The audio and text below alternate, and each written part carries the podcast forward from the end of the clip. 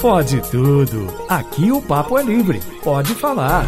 Itacast, o podcast da Itatiaia. Olá pessoal, no ar mais um Pode Tudo e com muita alegria para todo mundo via internet para discutir, bater papo, trazer informação para vocês. Lógico que sempre pensando em fazer um papo um pouco mais descontraído, né? E a gente precisa de uma forma ou de outra aliviar um pouco de dias tão difíceis que já vieram e que vão vir pela frente, né? Então vamos discutir, bater papo para a gente encontrar um caminho, ou pelo menos ajudar as pessoas a refletirem sobre esse assunto tão complicado que é a nossa sociedade, tendo em vista com um problema ainda tão é, invisível, tão difícil de ser combatido, que é o coronavírus. Comigo, lá de casa, né, tentando é, ficar um pouco mais afastado aí para se proteger. Eduardo Costa, como é que você tá, filho meu? Ô, ô, compadre, bem, always, always happy, bem, porém cansado. Eu não sabia que negócio de home office e que não é homework, como eu estava falando, até a Alessandra me corrigir. Eu tava falando que era para casa. Ela falou, não, filho, home office, é trabalhar em casa. Falei, ah, agora entendi o trem. É. Eu não sabia que esse trem dava serviço assim, não. Eu tô cansado, porque eu falo de segunda a sábado, como sempre falei. Tô aqui de novo no pod, eu tô achando que, eu tô achando que eles estão me explorando no home office. é uma relação de trabalho que a gente pode, inclusive, discutir, viu, Eduardo? Aqui, você trouxe alguma música aí, Eduardo, para trazer algum alento pro coração da, das pessoas, ou que faz a pessoa refletir, ou que simplesmente traga uma boa energia? Amanhã será novo dia. É por aí. Bacana demais a conta. Amanhã será um lindo dia. Loli, João Felipe Loli também em casa, né, cumprindo lá todas as obrigações de ficar um pouquinho afastado também, mas lógico, não pode deixar de participar com a gente. Ô Loli, que prazer conversar com você mais uma vez, tô com saudade já, viu? Saudades, Moreirinha. É João Felipe Loli e Silva, este pobre de bigode de Cardosos, distrito de Urucânia, na Zona da Mata, falando nesta potência que é a Rádio Itatiaia de casa mas estou terminando, viu, Moreira? Meu isolamento preventivo, depois de ter contato com vereadores que testaram positivo para a doença aqui em Belo Horizonte. Estou bem, cumprindo meu papel de não expor a sociedade ao risco e mesmo à distância, produzindo bastante, igual o Eduardo Estende de home office, é trabalho com força, viu, Moreira? Mas estou aqui tocando bar. Me fala aí a música que você trouxe pra gente. Danny Black, cantor, muita gente talvez conheça, se não pela própria voz, pelas composições muito bonitas que ele tem. Essa música, por exemplo, Linha Tênue, foi gravada também pela Maria Gadu e por outros artistas, mas é do Danny Black. O trechinho que nós vamos ouvir que eu destaco é: Entre o bem e o mal, a linha é tênue, meu bem. Entre o amor o ódio, a linha é tênue também. Entre o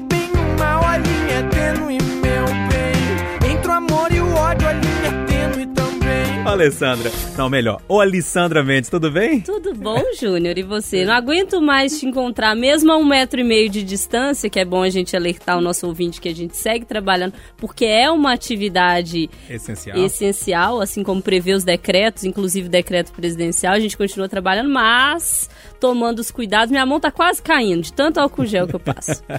Alessandra, qual que é a música que você trouxe aí pra gente? Então, eu vou trazer Bono Vox, vocalista do YouTube, porque ele fez uma música especial para as pessoas que estão em isolamento, é, estão em suas casas. Ele há muito tempo não tinha uma, uma composição nova é, do YouTube, desde 2017, que eles não lançavam uma música. Ele lançou, colocou o vídeo no Instagram. A música chama Let Your Love Be Known que a gente pode traduzir mais ou menos como Deixe seu amor ser conhecido. E aí ele diz no meio da música: Você não pode tocar, mas você pode cantar. Através dos telhados, cante ao telefone, cante, me prometa que não vai parar. Cante seu amor, seja conhecido. Deixe o amor ser conhecido. You can, you can see across rooftops. Ô Renatão. Nessa Fala comigo, Júnior. Nessa correria aí, a gente tá pouco conversando. Eu gosto tanto de trocar uma ideia com você. Como é que você tá? É, rapaz, tô bem, né? Lutando cada dia uma, uma batalha diferente, né? É. Tá igual, eu falo que tá igual o Big Brother, né? Cada dia é um eliminado na redação. Cada dia tem um num canto ali, né? Mas vamos com fé, né? Qual que é a música aí que você trouxe? aí? Não é, Edu? A sonoplastia tá ótima. Eu fico imaginando, Eduardo, a, a É. turma que tá em casa agora ouvindo a gente, fala assim, esse povo tá rindo de que? Não é de desespero É, a mesmo. pra não tá chorar, rindo, mas né? é de Ô, desespero. o, o outro mandou um recado pra mim que na casa deles estão que nem pintos de granja. Se apaga a luz, eles dormem. Se acende a luz, eles começam a comer, desesperar. Tá mais ou menos desse Meu Deus naipe. do céu. Vamos fazer o paredão da semana da redação. Mas né? é preciso a gente ter esse respiro aqui de conversar Ah, um pouquinho mais leve, Pô, né, se não Renato? tiver um bom humor aí, não, não É. vai, né? Qual que é a música que você trouxe pra gente? Cara, eu trouxe Ed Rock, ele que é do Racionais MCs, mas nessa música da carreira solo com o seu Jorge. É uma música que traz uma esperança, assim. Ah, Vamos, vamos arriscar aqui. Quem curte um rap aí vale ouvir, porque é uma. É, e aí, agora falando assim que eu gosto de pensar que a luz do sol vai iluminar o meu amanhecer, mas se na manhã o sol não surgir, por trás das nuvens cinzas tudo vai mudar. A chuva abraçará e o berço vai abrir, e a luz de um novo dia sempre vai estar lá, para clarear você, para iluminar você, para proteger, inspirar e alimentar você. Será que é fugir? Será que é se esconder? Ou será que é lutar, trabalhar e depois morrer? Ô, turma, eu pra, pra trazer uma música pra vocês... Ai, hoje- como você Eu está, tô bem, né? Tô bem, graças a Deus, Eduardo. Se aí no home office estão trabalhando, imagina aqui. É só isso que eu queria falar, viu? Agora que é, tem uma música do, do Legião Urbana, Renato Russo, né? Ele parafraseou, assim, um poema lá, juntou com um pedaço da Bíblia, enfim, fez uma música maravilhosa que eu, indo embora aqui, ouvindo o rádio outro dia, é, tocou. E aí eu queria trazer esse é, trechinho pra vocês num momento tão complicado, de tanta vaidade, de tanto ódio ainda, no momento que a gente precisava de mais amor, de mais carinho, de mais união. O Renato Russo canta assim: É só o amor que conhece o que é verdade. O amor é bom, não quer o mal. Não sente inveja ou se envaidece. É, é uma música maravilhosa que eu acho que serve bem pra esse momento, né, que a gente tá vivendo. É só o amor,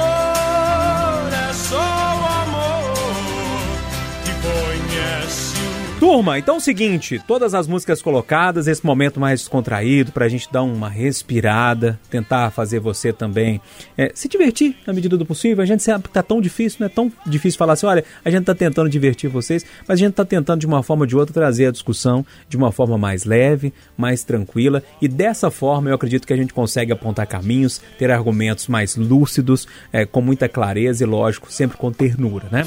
Cada um traz um tema e aí as opiniões vêm de forma muito tranquila, né? E de forma imediata, o que traz um frescor à nossa discussão. E para começar, eu quero trazer o Eduardo Costa, que está de casa acompanhando a discussão. É, eu não posso falar que é de longe, né? Porque ele está tão dentro da nossa programação, mas um pouquinho afastado aí, inclusive com tempo para refletir. O Eduardo, como é que você está vendo essa, essa situação aí é, é, envolvendo todas as discussões em torno do coronavírus? E lógico, já traga seu tema aí. Claro, não dá para falar de outra coisa. Tem mil nuances. Eu queria propor para a turma da gente falar da volta gradual à produção. Por quê? O caríssimo que nos prestigia, nos ouve, vai concordar o seguinte: pode ser o maior dos especialistas do mundo, que se você perguntar para ele como é que essa doença vai progredir em Belo Horizonte, em Minas Gerais, ele vai dizer, não sei. Se vamos ter uma avalanche de casos semana que vem, não sei. Se tem um horizonte de quando essa pandemia vai passar, talvez maio, talvez agosto, talvez setembro. Então é, é muito difícil cravar qualquer coisa. E se por um lado é necessário, é prudente, é aconselhável, é juízo obedecer os médicos e fazer a quarentena, fazer o isolamento social das pessoas, por outro, não dá para ignorar o desespero de quem está perdendo condições de sobrevivência. Então, antes de ouvir os amigos, eu já vou dar minha opinião. Eu nunca fico em cima do muro, vocês me conhecem. Eu podia dizer, ah, eu não sei. Não, eu sei. Eu acho que não hoje, mas lá pelo dia 6, sem ser essa segunda-feira que vem agora, na outra, 6 de abril, nós vamos ter que começar a conversar sobre a liberação gradual das pessoas que precisam trabalhar, precisam fazer a roda girar e o país é, é, escapar de uma crise ainda mais profunda. É isso. A proposta é essa. E você, meu caro, você, minha cara Alessandra, acha que quando é que essa discussão vai ter que ser feita para valer? Olha, já que o Eduardo jogou a bola para você, vai lá, Alessandra, domina no peito e chuta essa bola aí, porque é uma bola complexa e É. dividida, e bem dividida. Exatamente. Hoje, o meu posicionamento do, é seguir a orientação dos médicos, dos especialistas, é, dos infectologistas, que não só aqui no Brasil, mas pelo mundo inteiro dizem que a medida mais eficiente para conter a pandemia é o isolamento. E não é o isolamento vertical, é o isolamento horizontal. A diferença dos dois, o horizontal para todo mundo, o vertical para aquelas pessoas que estariam no chamado grupo de risco, idosos, pessoas com doenças crônicas, comorbidades, enfim. Eu acho complicado a gente discutir nesse momento, e aí eu entendi o seu ponto de vista, que é discutir isso no dia 6 de abril. Eu não sei como que a gente vai estar no dia 6 de abril, eu acho que essa deve ser uma avaliação diária. Os governos eles têm que avaliar essa relação economia-saúde diariamente e com base nos números. E aí eu tenho duas preocupações. Uma, o número ele é real? Porque a gente tem dito, e não só aqui, a própria é, infectologista da Fiocruz tem dito, que há subnotificação, inclusive subnotificação de mortes. Então, primeiro, a gente precisa fazer com que o nosso número seja real, até para tomar uma decisão econômica com base em um número real. Porque às vezes a gente está trabalhando com um número que não é real porque a gente não está testando a população massivamente. Nós, aqui da Itatiaia, conhecemos pessoas que estão em casa com suspeita e que não fazem o teste, porque só faz teste em pessoa em estado grave, internada. Então a gente não tem o número real. A gente tem um monte de casos de suspeito de óbito aqui em outros estados que a gente não sabe se são ou não da Covid. Então eu acho que, um, a gente precisa se basear em números. Me preocupa porque não temos esse número. A minha segunda preocupação é com relação ao isolamento vertical, como é que ele vai acontecer? Se alguém me apresentar uma fórmula me dizendo ele vai acontecer dessa e dessa forma segura, ok. Mas na prática, eu tenho pais em casa, idosos, pessoas que têm avós, pessoas que têm alguém que faz quimioterapia, hemodiálise. Como que essas pessoas serão isoladas dentro das, das casas e das casas pobres? Porque o jovem sai, ele convive na sociedade, ele pega o vírus, ele está assintomático, ele volta para casa, ele passa para o pai, para o avô. Como é que essas pessoas serão isoladas no isolamento vertical para a economia girar? Porque elas vão ter que voltar para casa. E nessa volta para casa, elas colocam as outras pessoas em risco. E um terceiro ponto para finalizar é: os outros países todos do mundo dizem isolamento é o que funciona. A Itália diz agora, no fim de semana, que não chegou no seu pico a Espanha eh, já assumiu que errou ao retirar o isolamento compulsório. Então, eu acho que a gente tem que estar de olho em números corretos, de olho em que os outros países estão fazendo e entender que o problema econômico não vai ser do Brasil, ele é do mundo inteiro. A gente precisa achar uma fórmula, mas que essa fórmula não sacrifique pessoas. O, o Renato Rios Neto, é, eu sei que você está na, na, na, correria aí também, na sua editoria de polícia, né? Você precisa colocar um programa diário no ar, que é o Itatiaia Patrulha, todo dia às 5 e 5. Que luta. É, imagino a luta, né? Nessa confusão toda aí.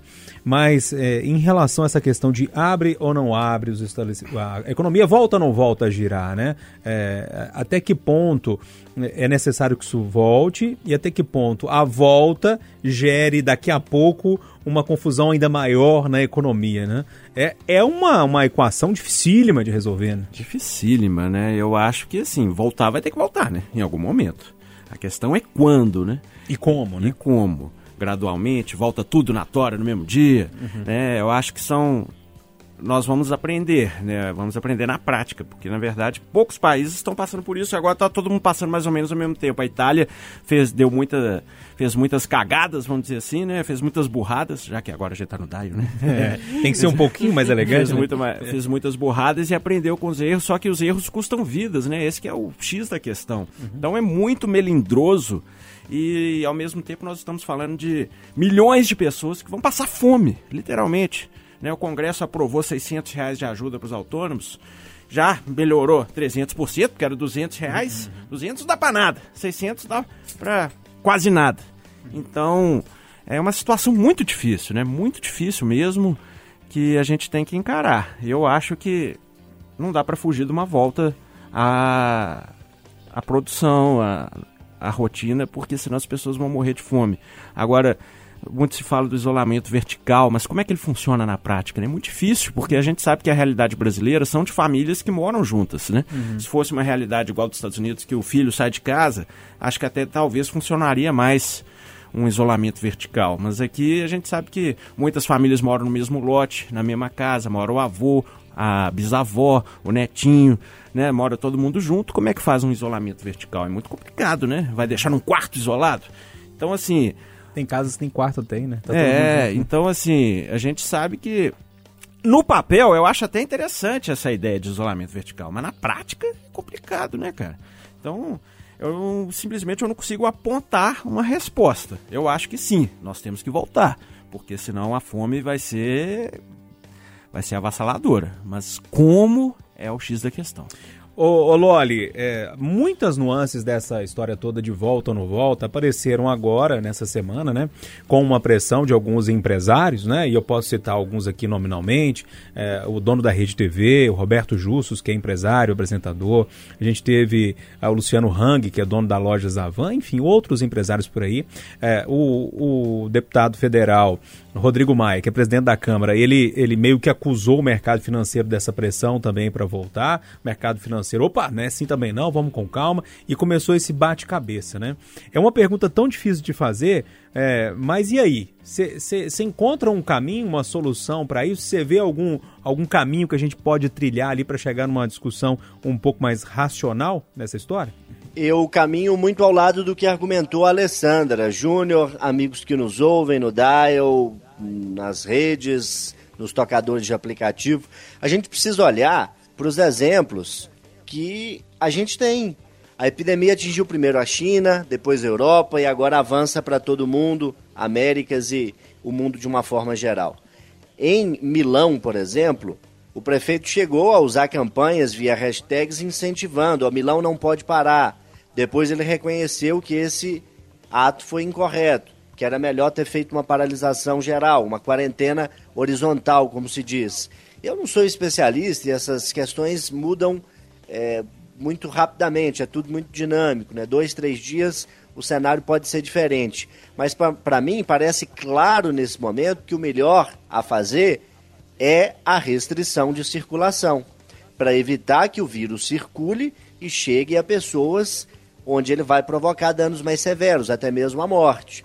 Porque talvez nós aqui, que estamos numa faixa etária é, que não é de risco, à exceção do Eduardo, nós quatro, que felizmente gozamos de boa saúde, que não temos nenhuma doença permanente e que, enfim, temos boas condições de higiene e alimentação, talvez a gente pegue e não tenha nenhum efeito. Mas e o meu pai, a minha avó? Eu tenho uma bisavó viva, de 92 anos. Obviamente não vou estar perto dela nesses dias. Mas imagina as pessoas que moram numa mesma casa, como o Renato pontuou. Para mim parece claro, pelo que ouço de especialistas, que o momento é de pensar mais em restrição e menos em retomada à normalidade. E uma última coisa, Júnior, essa ação tem que ser coordenada. A gente está vendo no Brasil uma loucura. O governo federal quer uma coisa, os governos estaduais querem outra. Alguns governadores se alinham mais à posição do governo federal, outros menos. Então o que a gente vê é uma bagunça completa. É preciso que o governo federal coordene de forma mais responsável as ações para que a definição de quarentena, de isolamento horizontal, vertical, diagonal, eixo das paralelas, das assimétricas, o nome que se dê, que seja algo coordenado em todo o país, naturalmente observando, observando as peculiaridades de cada estado, mas tem que ser algo coordenado. Não pode Minas Gerais fazer de um jeito, Pernambuco de outro, Rio Grande do Sul do outro, Goiás do outro, Amazonas do outro, aí não funciona. Então é preciso haver uma coordenação e os nossos representantes têm que se entender nesse sentido, porque senão vira uma bagunça e uma zona completa. Olha, deixa eu dar meu pitaquinho aqui pra gente ir pro intervalo. É, é mais ou menos o que o Loli falou. Eu sinto falta de liderança no país. Eu sinto falta de um líder que chegue e fale: olha, os caminhos vão por aqui. Porque lá na frente pode ser isso, isso e isso. Ah, vamos por aqui porque pode ser isso, isso e isso. E ter cronograma. As pessoas precisam entender quanto que esse dinheiro vai chegar no bolso para que as pessoas fiquem em casa. Essa ajuda federal precisa vir. Não tem outra opção. Em nenhum outro país do mundo eles encontraram outra solução a não ser abrir os cofres do governo e colocar dinheiro na mão das empresas para que elas segurem a onda e colocar dinheiro na mão das pessoas para que as pessoas comecem a gastar e também movimentem essa economia, mesmo que em confinamento, né? Com toda a, a experiência que nós temos hoje de internet, aplicativos e telefone, enfim. A nossa bancada aqui, formada por Alessandra Mendes, Renato Rios Neto, Eduardo Costa, João Felipe Loli, discutindo, em grande medida, na maioria é, das situações, a questão do Covid-19, da Covid-19, do coronavírus. Quero chamar a Alessandra Mendes agora para trazer o tema dela e a, a sua proposta de reflexão é, sobre esse assunto ou qualquer outro aí. Fica à vontade, Alessandra. Com tantas notícias aí pesadas durante a semana e com o isolamento, enfim, muita gente trabalhando de casa, vivendo em casa, é, ou há uma discussão, né, voltada agora para as consequências que isso vai trazer para psicólogos, enfim, para a psicologia da pessoa, para o estresse, para a questão mental. E a OMS divulgou um guia com cuidados para a saúde mental durante a pandemia, justamente porque tem muita gente isolado mesmo. A, a, conviver em sociedade faz parte do que nos faz humanos e a gente precisa disso nesse momento em que isso nos é tirado. Vocês que estão passaram dias em casa, Loli, Eduardo, sabem disso mais do que ninguém.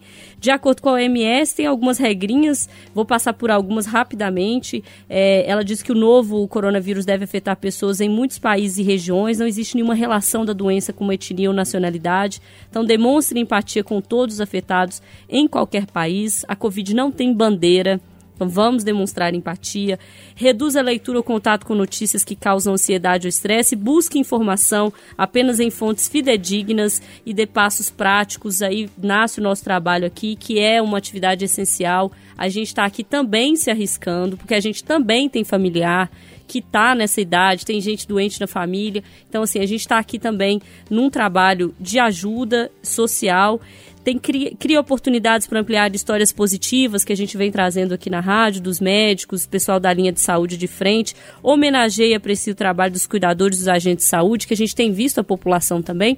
E aí eu queria perguntar para vocês, o que, que, vocês acham que, que de positivo é, ou de menos pior a gente vai conseguir tirar dessa pandemia toda? Eu tenho a minha opinião, que é, é tentar ser um pouco mais altruísta, pensar no outro, empatia e tudo mais, e tentar também entender o quão é importante conviver em sociedade. Em épocas que a gente cada vez mais quer ser individual, a gente está convivendo em sociedade. E como a gente canta também, né? Eu não sei seus vizinhos, mas assim, eu tenho ouvido música e tal, as pessoas em casa, tentando levar num movimento mais leve, até para deixar a mente sã, que é muito importante nesse momento. É legal demais cantar, gente, mas 7 horas da manhã não toca trompete perto da minha casa, não, pelo amor de Deus, né? Enfim, depois, depois me chamam de ranzinza, não, eu, é não sei porquê. Né? Mas 7 da manhã você tá acordado muito tempo, Júnior. Mas 7 horas da manhã no domingo, o dia que você pode dormir, ah, o cara tá. tocando trompete do seu lado. Mas enfim, é outra história. ô, ô, Renato, a Alessandra fez uma pergunta interessante. Como é que a gente vai mastigar e digerir isso tudo? Como é que a gente vai sair do lado de lá? O que, que a gente pode tirar de bom dessa história toda? O que, que você acha que isso pode levar a uma mudança boa na sociedade? Olha, eu vou falar, eu gosto sempre de falar das questões mais pessoais, assim, quando é esse tipo de assunto, né? Eu acho que muito muito casamento deve estar ou abalado ou voltando com tudo, né? Às vezes porque. é. é porque na vida moderna a gente praticamente não vê as pessoas, né? Eu, eu no caso, estou muito feliz, graças a Deus, e assim, tá sendo uma lua de mel na semi-quarentena, né? É, tá, tá saindo corações Porque eu sou da semi-quarentena, eu saio, mas quando eu tô. Daqui a pouco saem crianças. Casa, né? É. Ai, tomara, Deus abençoe. mas enfim. É, eu acho que, por outro lado, também muito relacionamento deve estar por água abaixo, porque a convivência é muito difícil, né? E você ficar 24 horas com a pessoa que você escolheu ficar, né, viver a vida, mas que no dia a dia você quase não vê, aí de repente ter esse choque, né? Então tem que ter muita maturidade, muita transparência, muita honestidade e muito respeito à individualidade para dar certo, né? É. Então eu acho que está sendo um exercício para todo mundo de aprender a conviver mesmo, né? E por Você outro acha que a lado, a convivência vai ser o lado bom disso tudo? A gente vai aprender a conviver melhor com as pessoas? Seria espero que sim, né, cara? Espero que sim. Ou então vai desaprender de vez também, né? Ô, ô, e outra coisa, Ah. eu acho que isso que a Alessandro falou, você valorizar os contatos sociais. Eu sou um cara que já disse aqui na semana passada, eu adoro dar soquinho, abraço, isso aqui. Eu tô sofrendo, cara. Nossa senhora. Como é que eu tô sofrendo, cara? Porque eu adoro contato é, físico, né? Eu adoro abraçar, adoro cumprimentar. E tá difícil, cara. Eu imagino. ô, ô, Eduardo, o que, que você acha que a gente vai tirar de bom disso tudo, hein? É tão cedo pra fazer essa pergunta, até porque a gente não sabe o tempo que isso vai durar, como tudo vai ser. Mas você já viu algum sentido aí de, de alguma coisa que a gente vai tirar de bom disso tudo? Eu vou falar muito do plano pessoal. Engraçado que o Renato falou em, em convivência. Acho que esse período é de muita filosofia. Você acredita que eu tô, eu tô vendo por um outro ângulo? É, eu que sempre fui de turma, de futebol, de cerveja, de samba. Eu já tenho ficado mais recolhido uns tempos para cá. E nessa experiência agora desses dias, eu descobri com muita felicidade, com muita felicidade, que eu continuo gostando das ruas, das pessoas, de uma prosa, mas que eu estou muito feliz que tinha dentro de casa. Muito feliz, muito feliz. Estou trabalhando assim uma média de umas sete horas por dia, que é um negócio doido dentro de casa. E o que está sobrando dá para ver um filme, dá para. Hoje, por exemplo, tô continuando a ler o livro que comecei ontem, que a, a, a Cida Oliveira, nossa colega, me emprestou, que é do Diogo Mainardi, sobre o erro médico que resultou em um prejuízo de uma sequela muito grande para o filho dele. Mas o, o que eu queria deixar claro é que esse isolamento ele nos faz, mais do que nunca, baixar a bola, descobrir o quanto somos grão de areia, o quanto somos pequenos, grão de areia rezando para ninguém nos soprar. Se soprar, a gente vai. E ao mesmo tempo, um sentimento de paz, de tranquilidade, sem, aqui no pessoal, no particular, sem medo nenhum do vírus, medo nenhum, porque missão está cumprida, tenho certeza que não vou passar por essa, enfrentar muito, mas sem medo nenhum. Resumindo a prosa, eu estou feliz do meu isolamento nas montanhas de Nova Lima, viu? Ô Lore, a Alessandra Mendes trouxe aí uma espécie de cartilha, né? Um guia aí com cuidados para para a gente passar de forma mais tranquila por essa história toda. E, e a pergunta que eu te faço é a mesma que eu fiz para o Renato e também para o Eduardo. Assim, o que, que você consegue tirar disso tudo ou o que, que você acha que a sociedade vai tirar de bom disso tudo que a gente está passando? Aplausos na janela. Talvez seja uma das principais formas de driblar esse isolamento que a gente eh, se vê forçado a cumprir nesses dias. Acontece em vários locais do mundo, por vários motivos. A gente viu na Espanha, por exemplo, as pessoas aplaudindo os esforços das forças de saúde.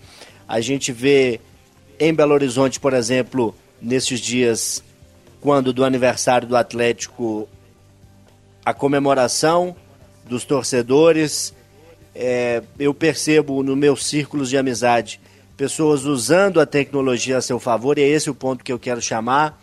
A tecnologia nesse momento ajuda muito, ela permite que o Eduardo e que eu participemos aqui do Pode Tudo à distância. Ela me permitiu, nestes últimos dias, falar e ver os meus pais, os meus avós, a minha irmã, que estão à distância, cada um isolado a seu modo, tomando as suas precauções, e eu posso vê-los, posso conversar com eles, tem feito um esforço para estar tá mais presente nessas conversas, nessas chamadas de vídeo. Então eu acho que a gente pode tentar tirar uma lição positiva disso tudo. É claro que os problemas podem surgir, a Alessandra aponta a questão da saúde mental, e isso é algo realmente que merece preocupação, mas existem formas da gente driblar essa solidão com um pouquinho mais de carinho, de afeto e de presença. Para encerrar, Júnior, eu chamo a atenção para um ponto negativo que eu tenho ouvido, desde que o primeiro vereador, o Gabriel Azevedo, testou positivo, depois vieram outros, a gente está no momento com seis vereadores é, com diagnóstico de coronavírus em Belo Horizonte e pelo menos dois deles, o Gabriel e a presidente da casa, Aneli, relataram é, uma série de xingamentos, de questionamentos, de ofensas nas redes sociais após o diagnóstico positivo, como se essas pessoas tivessem agido de forma irresponsável. É óbvio que se agiram e como são pessoas públicas, têm sim que ser cobradas, mas a forma como isso acontece, no momento em que as pessoas estão isoladas, muitos sem poder ver pais, avós, filhos,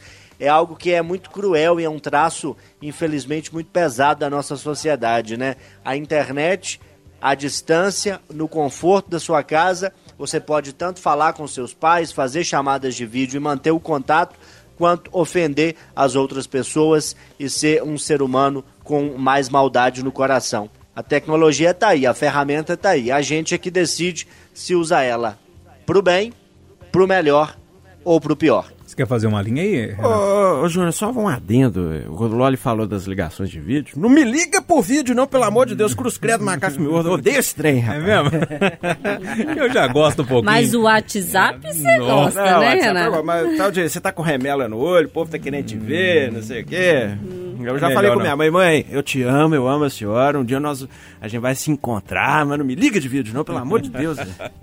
Cada um tem um um estressezinho, né, com alguma coisa. Turma, o, o João Felipe Lolli vai trazer o tema dele agora, e como eu já sei, sou o único da bancada que sei o tema de todo mundo, né? E os Não outros é não sabem. Não é justo, é justo.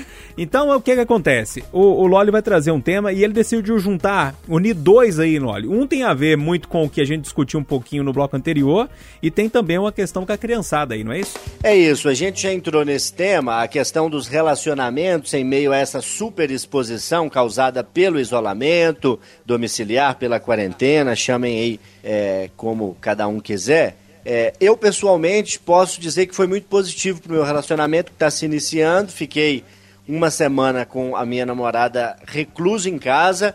Agora que eu estou prestes a voltar ao trabalho, ela vai se distanciar, então a gente não deve é, se encontrar presencialmente aí por alguns bons dias, já que eu vou ficar nesse vai e vem para a Rádio Itatiaia e ela vai se proteger, a gente decidiu dessa forma. Eu queria, antes de perguntar aos colegas como é que estão lidando com isso, já que todos nós cinco aqui temos relacionamentos em andamento, até onde eu sei, né? Se nenhum terminou nessa pandemia, todo Por mundo enquanto, tem. tá tranquilo. Olha, olha o Loli plantando a Quero discórdia. saber como é que tá.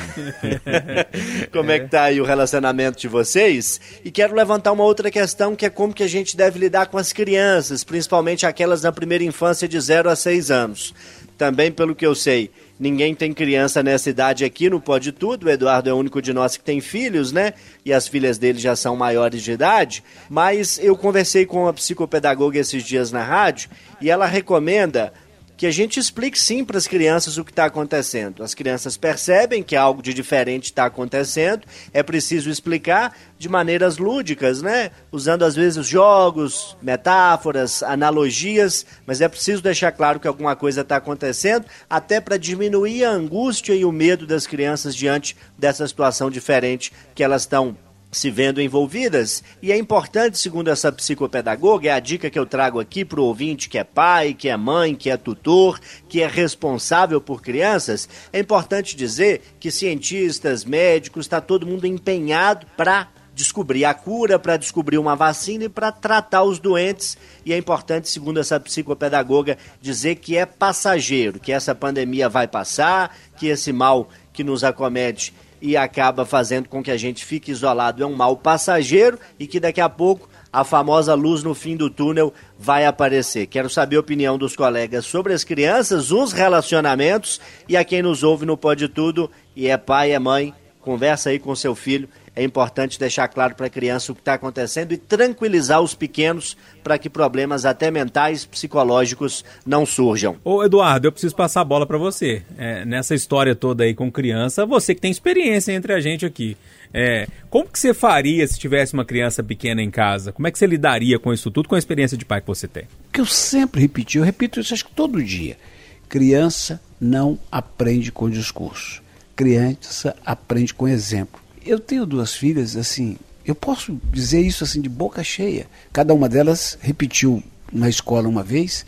Eu lembro perfeitamente do que disse a ambas. Pai, não deu esse ano. Eu falo assim, tudo bem. Aí começa a chorar, eu digo o seguinte: se você encarar isso como algo normal, você é uma fracassada. Pode começar a arranjar um jeito de pegar um, um, um serviço qualquer para você ganhar seu pão e esquecer isso tudo, porque desse jeito você não vai.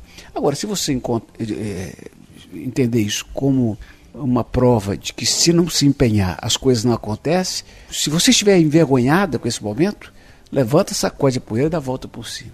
E essas meninas, mas sabe o que, que é nunca? Uma já está perto dos 40 anos, a outra já passou dos 19, mas nunca me decepcionaram assim fortemente. Um vizinho reclamar que era exagerado, um comportamento inadequado na rua, nunca. E eu posso dividir isso com quem é pai novinho ou quem vai ser. Eu nunca escondi, nunca escondi nada delas. Nunca. Até um negócio que me deixou muito constrangido, quando a mais velha, ainda novinha demais, entrou engateando no banheiro e me viu nu, e que me deixou corado, mas felizmente o chuveiro não deixou que ela percebesse. O que, que, é isso? Falei, é isso, é isso, isso. isso é, esse é o segredo para a vida toda, especialmente no momento de crise. E independentemente da fé de cada um, eu acho que se o pai e a mãe aproveitar para dizer para a criança, tá vendo? Tá todo mundo dentro de casa. A gente, mas o que, que é? É uma doença que a gente não sabe o que, que é. Tá vendo que ninguém é mais importante que os outros? Tá vendo que a gente tem que ser coleguinha, tem que dividir o brinquedo com o coleguinha e ser amigo e respeitar. Tá vendo que a gente tem que, fé, tem que ter fé em Papai do Céu para ele nos ajudar nesse momento? E eu acho que pode ser um grande aprendizado. É, humildade, parceria e verdade. O Alessandro Eduardo tem toda a experiência de pai, mas nós, Renato, Alessandra, eu e Loli, temos crianças grandes que são os idosos. Sim. Que nesse momento também eu vou te falar um negócio, para lidar com essa situação foi difícil. É, então, eu estou numa situação mais complexa ainda porque meu pai está hospitalizado meu pai é idoso, grupo de risco, diabético, é, tem outras comorbidades, enfim, ele está em, em, várias situações aí do grupo de risco. E quem está ajudando nessa situação, inclusive, é o meu afilhado, o neto dele, o Miguel, que tem três anos, vai fazer quatro, que aprendeu muito didaticamente a situação que a gente está vivendo e que quando, antes do meu pai ser hospitalizado, é, via meu pai abrindo o portão, falava, vovô, vovô, volta, cuidado com a cobrinha 19. que ele não cobrinha, sabe falar entendi, o Covid-19. Ele é. falava, volta, vovô, volta, tem cobrinha 19. Uhum. Então, assim, didaticamente ele entendeu que não, o avô não podia ficar na rua, que ele também não podia, porque era um risco para o avô. Tá aí a importância do fechamento de escolas, para quem uhum. ainda não estava entendendo qual era a importância disso, porque netos e avós convivem. A, a, a, minha mãe, que também é do grupo de risco, também tem mais de 60 anos, olha o meu afilhado.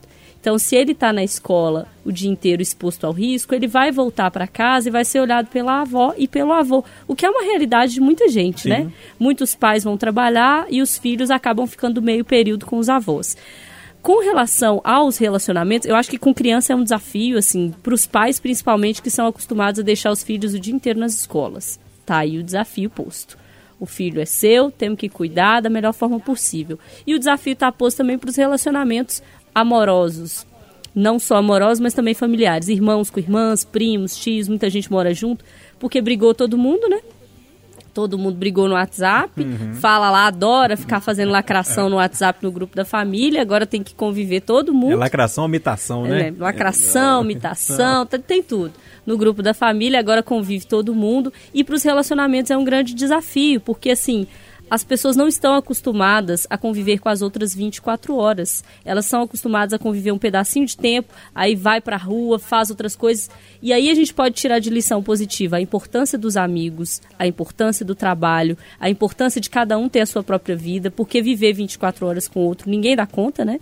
Então, para quem não sabia da importância aí de ter amigos, de sair, de conseguir ter uma vida para além do outro, vai ver agora, porque com o outro 24 horas ninguém dá conta. E a minha preocupação especial para finalizar é com os casos de violência doméstica, porque a gente sabe que o convívio 24 horas ele pode levar a essa situação, pode levar as pessoas é, que bebem, por exemplo, a beberem mais, a ficarem dentro de casa, as pessoas que já são mais violentas, os homens que estão aí ainda né, patinando na questão do, do direito da mulher, enfim. E aí isso me preocupa. Até em São Paulo teve uma ação do Ministério Público para chamar atenção para isso, porque os casos já começaram a aumentar. Não dá para fazer uma relação direta, mas o convívio a gente sabe que pode levar a isso. Então, por favor, gente, Vamos cuidar da saúde, cuidar das relações e manter todo mundo são dentro de casa. Ô, ô Renato, como é que você está lidando com as crianças grandes lá? Ô, ô Júnior, no meu caso, não, na verdade é o seguinte, meus, meus familiares mais idosos são muito independentes, então, na verdade, e tem toda uma escala familiar, em que eu sou dos últimos a ser acionado. Então, na verdade, minha mãe, graças a Deus, muito independente, se eu chamar ela de idosa, ela me bate. né? Ela falou, agora que eu descobri que eu sou Ela idosa liga- com esse corona. aí." Não, ela liga pra você em vídeo, você não chama ela de idosa. É, né? e aí quando eu falo assim, ah, ido- numa matéria, uma idosa de 64 anos, ela, idosa é sua... É, Entendi, sua- entendi, entendeu. É Mas sua agora, avó. com o corona, ela falou, gente, eu sou idosa. Mas enfim, ela tem 64, é muito ativa, muito forte. E não precisa, nesse sentido, eu não preciso auxiliar em nada. E meus avós têm toda uma corrente familiar também de suporte. E eles também são, graças a Deus, muito ativos, muito independentes. Mas ah, só pra fechar esse assunto aqui, é, eu tenho um amigo e, e ele é muito, é muito brincalhão e tal. Diz ele que não tava conseguindo deixar o pai dele, o seu João, em casa de jeito nenhum. Chegou pra ele e falou assim: Ó, pai, lá, ó, você ouviu o jornal ontem? Ele falou: Não, não vi não. Ele falou: Pois é, ontem passou no jornal lá, vai cortar sua aposentadoria e só for pra rua. Que o velhinho já tem sete dias que ele tá dentro de casa, não sai por nada. Então são as técnicas que cada um usa pra levar o, o- o conforto, enfim, a proteção para pro pai também pras crianças, né? Ô Renato, vamos lá fechar com o seu tema então? Pra gente Vamos. fechar esse pode tudo de hoje. Eu sei que o seu tema é um pouquinho fora aí da Covid-19, mas tão triste quanto. É, eu tentei fugir um pouco do corona, porque só para trazer um tema diferente, mas é um tema que na verdade é um baque, né? Uma porrada em nossas faces, né? Que é aquela história do barreiro, de uma mulher de 32 anos que deu à luz a filha no banheiro, no meio de um churrasco familiar, escondeu a gravidez da família durante nove meses do próprio marido né, disse para a polícia que, inclusive nos momentos íntimos, ela achou uma posição lá tal que o marido não desconfiava. Enfim, e depois botou a bebê numa lixeira, porém ela agrediu a bebê, com, deu golpes na cabeça do bebê, enforcou a bebê. História tão triste, né, cara, que eu acho que mostra tanta coisa da nossa sociedade, porque ela falou que ele fez isso tudo porque não queria atrapalhar o emprego. E a gente se pergunta, né, que mundo é esse que nós estamos vivendo? Primeiro que não tem transparência, você não poder se abrir com a sua família, né? Segundo, o medo de perder o emprego é tamanho que você faz isso. Claro que eu não estou justificando, hein, gente? Só trazendo uma reflexão. Então, um caso muito triste, muito chocante, que traz muitas reflexões. né? Ô, Alessandra, eu vou passar essa bola pra você. Eu fiquei muito mal quando o Renato trazia esse assunto na rádio. Eu estava apresentando o jornal no momento da matéria dele rodando. Tinha acompanhado também no Itatiaia Patrulha, o caso mais esmiuçado. Mas me veio à cabeça assim: é, é- é um crime. Isso é o, é o primeiro ponto. Mas essa pessoa, essa mãe, precisa muito de ajuda, não precisa? Pois é, uma tragédia humana em todos os lados, né, Júnior? Assim, você pensar, o Renato já levantou alguns pontos. Você não conseguir dividir uma gravidez com a família. A gente não sabe se era desejada ou indesejada, ao que tudo indica indesejada, né? Isso, por um Tanto é momento. que ela- Diz que o pai queria muito ter uma menina, mas nesse momento ela não queria a mãe. Não Pois queria é, então por causa assim, do trabalho. é, é um negócio muito complexo de se discutir, que diz muito sobre formação de famílias, diz muito sobre condição humana, a gente não sabe a situação psicológica dessa mulher, não é uma justificativa, acho que você pontuou muito bem, é um crime, ponto. Ah, e aí a gente precisa discutir agora como que vai ficar essa situação, né? Porque você tem aí toda uma, uma, uma gama de complexidades relacionada a ela, ao marido, à família, enfim, ela vai responder por esse crime, vai ficar presa, mas e aí, vai sair, vai depois vai voltar, vai ficar bem, tem tratamento, não tem tratamento. É um negócio tão complexo a gente discutir esse tipo de formação de família sem ter a profundidade do que, que é essa discussão que a gente está falando, porque o crime a gente já sabe por ele só, né? A gente tem aí a profundidade, inclusive a quantidade de detalhes é, de violência que isso levou a pessoa. E se você pensar nessa situação de, ah, eu, eu eh, não podia ter filho porque eu ia ter um emprego, se essa é uma justificativa real dela mesmo, que situação, né? Assim, que não é uma justificativa para um crime como esse, mas que situação. A gente vive aí uma das faces mais cruéis, barra difíceis, barra desumanas do ser humano. Ô Eduardo Costa, é, eu sei que você está imerso nessa cobertura também do, do coronavírus, enfim, todos nós, mas esse assunto chamou muita atenção durante a semana também, né? É, uma das minhas pautas para essa segunda-feira é exatamente falar com o presidente da Associação Brasileira de Psiquiatria, que está estranhando o fechamento por parte do governo do estado do Galba Veloso.